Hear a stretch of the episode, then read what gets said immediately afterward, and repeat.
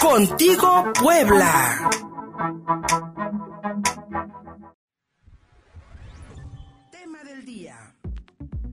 Recientemente, telefonistas tanto de la ciudad de Puebla como de otras eh, partes del país eh, reclamaron un albazo en, las elecciones del Sindicato de Trabajadores eh, de, Telefonistas de la República Mexicana, el STRM, porque pues una vez más se religió a Francisco Hernández Juárez, quien sumaría 48 años al frente de este sindicato, en una, vaya, en, en una realidad que parece no despejarse de la política mexicana y sobre todo, sobre todo de los gremios laborales en nuestro país, los sempieternos líderes como de aquella triste memoria de Fidel Velázquez en la CTM.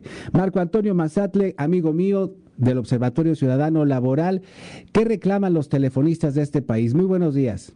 Buenos días, Fernando. Un saludo a ti y a tu auditorio. Pues, como lo acabas de mencionar, 44 y va por cuatro años, él sí 48 años. De edad, 71 años y va por los 75 para el próximo. O sea, es el actual Fidel Velázquez. O sea, no yo creo que no hay vuelta de hoja. El día lunes estuve en México y dentro de lo que se decía en, eh, lo que se decía en el MITI es que bueno siempre todos los mexicanos reprobamos la actitud de Fidel de Velázquez. Y hoy sí es un reclamo, primero al, interior del gremio, que bueno, ya tenemos nuestro Fidel Velázquez. comento, nuestro Fidel Velázquez, San Francisco Hernández Juárez, llega a, esta reelección sí. por menos del 50% que haya votado por él. Para que te una idea, más del 50% se abstuvieron de votar, de los telefonistas. Yo creo que es algo que se remarca muy fuerte y, en todo el país fue la misma situación. Todas las estructuras que trae Francisco a través de los compañeros que, que forman el Comité Nacional, bueno, pues son mm, reprimidos y tienen que seguir indicaciones, ¿no? Esto es muy delicado. Derivado de, de toda esta situación, el día lunes se plantea que, bueno, que los compañeros a nivel nacional se hagan mítines afuera de las instancias sindicales. En algunos lados se da, otros hablan y sí sabes que pues hay una represión muy fuerte por la porque aplica Francisco la, meta vigilancia, meta honor y justicia y, ¿qué hace esto? Pues te quita tus derechos sindicales y bueno, pasan dos cosas, una, pues no tienes derecho a a ninguna gestión del sindicato, como son los préstamos, los juguetes, o recomendar, que es lo más delicado. Al final de cuentas, si tú no tienes derechos sindicales, no puedes recomendar a, tu hijo, a tu hermana y demás. Y de verdad de todo esto, unos compañeros ahí, aquí en, Metropolitana, la semana pasada, metieron una solicitud ante la Secretaría de Trabajo Federal sobre la unidad del proceso electoral. De hecho, todo eso se deriva, ellos lo meten con prueba. Para empezar, bueno, hay un decreto que sacan el, la federación, donde no puede haber mítines, no puede haber asambleas. Bueno, y Francisco le vale, y lo hace, e incluso llama a una elección, hay una revisión contractual, le vale todo esto,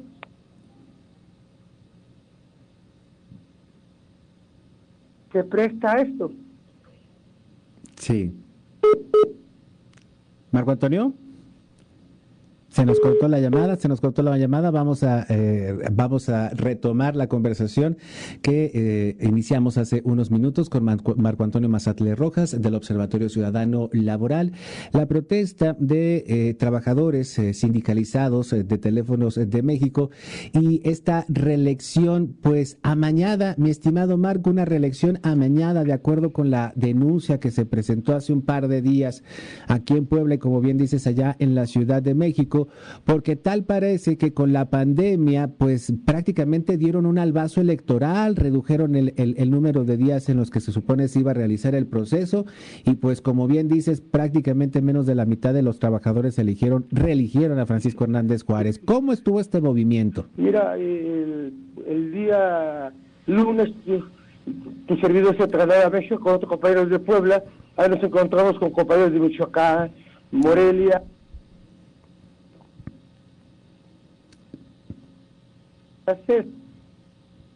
De ahí nos trasladamos a la Secretaría, de Gobernación, sí. así que ahí nos recibe, y la el acuerdo que dio con ellos, después de explicarles toda esta situación, es que el día de hoy se tendrá que estar comunicando. Yo te quiero decir algo que causó, que hay mucho revuelo, no causó, hay, está derivado de la Estamos teniendo muchos problemas con la línea telefónica. Parece ser que sí estamos teniendo muchos problemas con la línea telefónica. Vamos a marcarle a Marco desde nuestro teléfono celular. Este sí, estamos, este, no sirven las líneas y ah, yo creo que en las siguientes llamadas hay que escoger la, la, otra, no la misma. Este, aquí le estamos marcando, aquí le estoy marcando.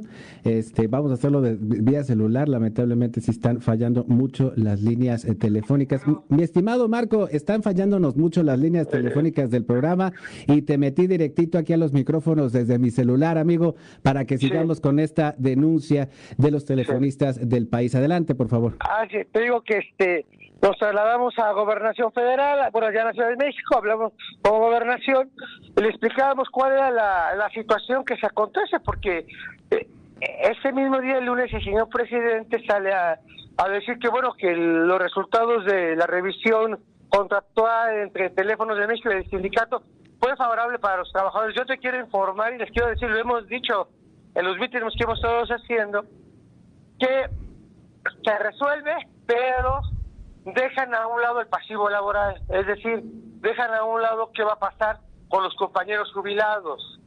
Esto causa una un resentir en los trabajadores porque al final de cuentas esta gente vive de eso. Claro. O sea, e-, ese es su ingreso. Y con la pandemia pues es peor el estrés que traen. Los compañeros están viviendo un estrés, unos compañeros están viviendo un estrés muy fuerte y nos hacen llegar vía telefónica con WhatsApp, oye, está pasando esto. Aquí lo delicado del asunto es que en ningún momento, en ningún momento fue algo atractivo para los trabajadores. No salieron ganando los trabajadores. Te dice en una de las cápsulas, en uno de los eh, acuerdos, que en 45 días definirán ¿qué va a suceder con los pasivos laborales? Sí. Eso es algo bien delicado porque se dan cuenta, dices, ¿qué va a pasar con mi jubilación? ¿Dónde voy a quedar? ¿En qué parte voy a quedar? Aunado a eso, todo este clima que se está dando, y lo peor, pareciera que la federación está avalando a Francisco Hernández Juárez porque al violar un decreto, al decir que todo está bien, y la secretaria de Trabajo Federal, uh a decir que todo está perfecto, es una gran mentira. Yo te puedo decir, tú lo puedes ver cuando más del 50% hay de, hay de ese abstencionismo con ese, con ese momento, obvio. Los compañeros dicen, pues no salgo a votar, es un voto en contra de Francisco Hernández Juárez. Y así de claro es, porque no hay esa democracia que se ha estado viniendo ni que se ha estado diciendo durante décadas. Por otro lado, sí te quiero también decir y anunciar que hay una demanda de 10 compañeros que le metieron este, de, una demanda de enriquecimiento ilícito y fraude por la situación de la caja de, ahorro. Te comento, la caja de ahorro está controlada por la familia de Francisco Hernández Juárez. Yo creo que con todo ese entorno, con todas estas estos dos pasos que nunca se habían dado, la solicitud de la, de la nulidad, la demanda de fraude y enriquecimiento ilícito hacia Francisco, todo viene a modificar, todo viene a cambiar. Yo creo que los mismos compañeros, al hacer esta parte es porque ya no se aguanta más. Mañana, por ejemplo, hay otro meeting. Sí. Y vamos a estar presentes. También va a ir gente de todo el país, porque ya no se puede aguantar a un personaje que está defendiendo los intereses. Yo te voy a explicar, un, te voy a dar un claro ejemplo. ¿Por qué ah. digo que está, está defendiendo los intereses, pero de la empresa? Ajá. No de, no de los gremios tú sabes cómo está la tecnología hoy. Hoy, ¿qué dice? Para que esta empresa pueda subsistir, los compañeros tienen que comprar acciones de teléfonos de México. Ajá. O sea, tienes que comprar acciones de una empresa donde Unine, donde las centrales fuertes, donde los puntos fuertes de la tecnología ya no pertenecen a teléfonos de México. También te informo que, por ejemplo, los edificios, los carritos que andan ahí con sus escaleras, no pertenecen a teléfonos de México. Ah, no. Pertenecen a otras empresas. Ajá, que son que, que son eh, que, que, son filiales de teléfonos de México o que son su, eh, subarrendadas. Ah, arrendadas. Ah, para, para, ajá. O sea, por ejemplo, los edificios, no sé a qué, a qué empresa pertenece, los vehículos pertenecen a otra empresa, los tienen rentados. Básicamente, Teléfonos de México como empresa, en la infraestructura no tiene nada. ¿No tiene nada? Pareciera, o sea, tiene la telefonía local. Dime, ¿tú ya ocupas el teléfono local? No. La mayoría ocupa el 99.9% ocupa ya el celular. Efectivamente, porque realmente tú utilizas el celular, si eh, vas a contratar un servicio, por ejemplo, de internet, es otra compañía, si vas a utilizar el servicio de cable de cable de televisión por cable de pues de Don Carlos Slim es otra compañía, es decir, Don Carlos Slim ha subdividido ya subarrendado algunos servicios de teléfonos de México porque está próximo a desaparecerla. Pareciera que ven ese camino.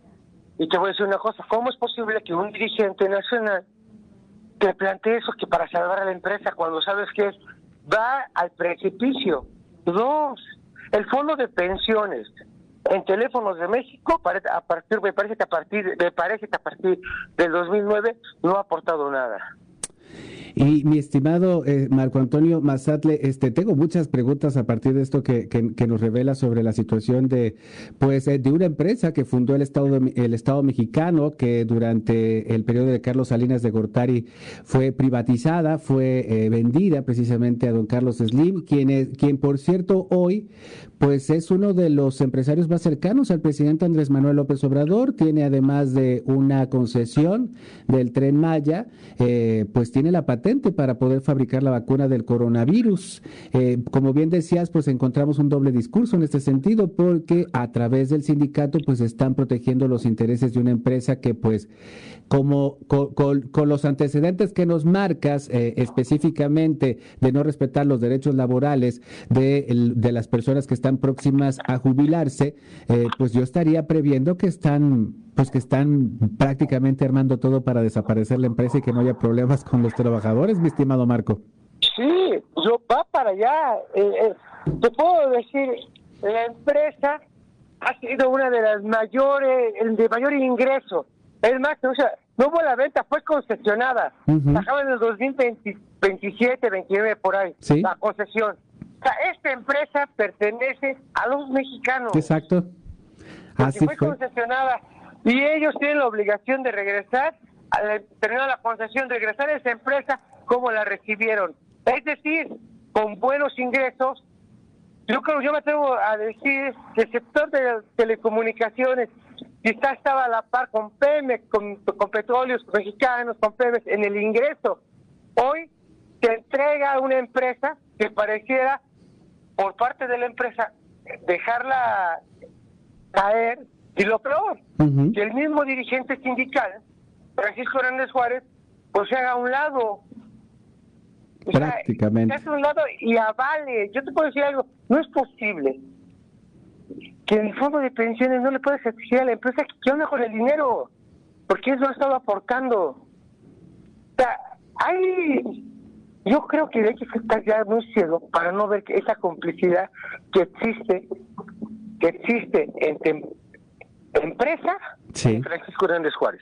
Y no hablo del sindicato, hablo directamente de Francisco, porque el sindicato somos todos. Y esa parte de la que nosotros sí hacemos un llamado a los compañeros, a la sociedad, porque esta empresa es de la sociedad, es de los mexicanos, fue concesionada por unos años. No podemos permitir que nos entregue en un 1% de lo que era la empresa. Sí, mi estimado Marco, prácticamente creo que ya, eh, yo podría decirlo, si hay tanta cercanía con el gobierno de la República, pues que ya hay un conocimiento de causa por parte, por ejemplo, del primer mandatario y que pues todo se arreglará. Amigo mío, como en algún momento se arregló con el salinismo para poder entregar la empresa que se construyó con dinero, con recursos públicos, con una gran infraestructura que se le entregó a finales de los 80 a, Carlos Slim y que pues lo convirtió en el hombre más rico del mundo. Y lo peor, lo peor de todo esto es que con el aval de Francisco Hernández Juárez, amigo mío, que pues en aquellos momentos también se vendía como un líder sindical democrático. ¿Te acuerdas? Sí, o sea, yo... El sindicato era democrático tenía una línea. Nuestro máximo órgano es, es la asamblea, es una convención, es la que dirige el camino. Hoy esa convención está, tiene la mano de la represión. Mira. Porque ni, siquiera es la, la, manipulación, es la represión. De que si tú vas en contra de lo que dice Hernández Juárez, te quitan tus derechos sindicales y como hace rato te lo decía, no puedes recomendar, no puedes solicitar préstamos, no puedes pedir adelante de vacaciones, etcétera, etcétera. Y, y esos los compañeros, por un lado, pues se resiente por no poder, poder ingresar algunos de los compañeros, la segunda parte es los compañeros jubilados dicen, bueno, si yo lo hago, mi hijo puede perder el trabajo, porque te, quiero decir que esta es una gran familia, a donde los que entran son familiares.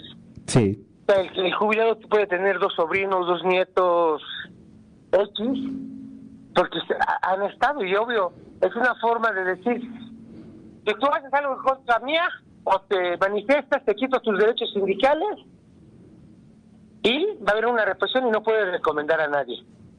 Y te puedo decir que eso es a nivel nacional, lamentablemente.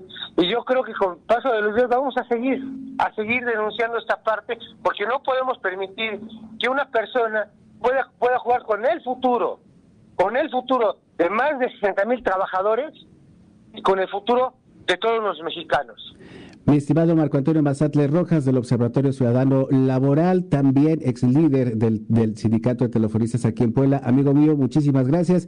Y pues así la realidad de los trabajadores telefonistas de este país, que pues eh, hacia el futuro tal parece que no está nada halagador. Gracias Marco, estamos en contacto.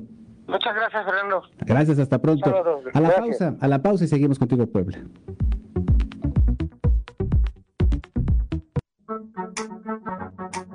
Contigo, Puebla.